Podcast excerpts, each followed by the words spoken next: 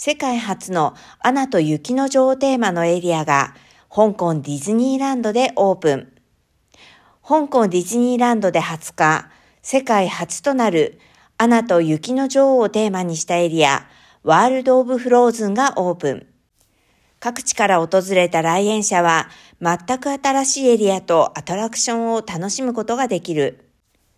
今回のオープンは、ウォルト・ディズニー・カンパニー創立100周年イベントの一環となっている。香港特別行政区政府、財政士の陳某波市長は同日、オープンセレモニーで挨拶した際、映画アナと雪の女王のアレンデール王国が香港ディズニーランドで再現され、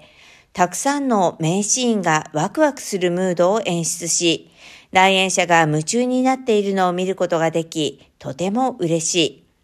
ワールド・オブ・フローズンがオープンしたことで、さらにたくさんの観光客が香港特区を訪問し、その素晴らしい魅力を体験することになると確信しているとした。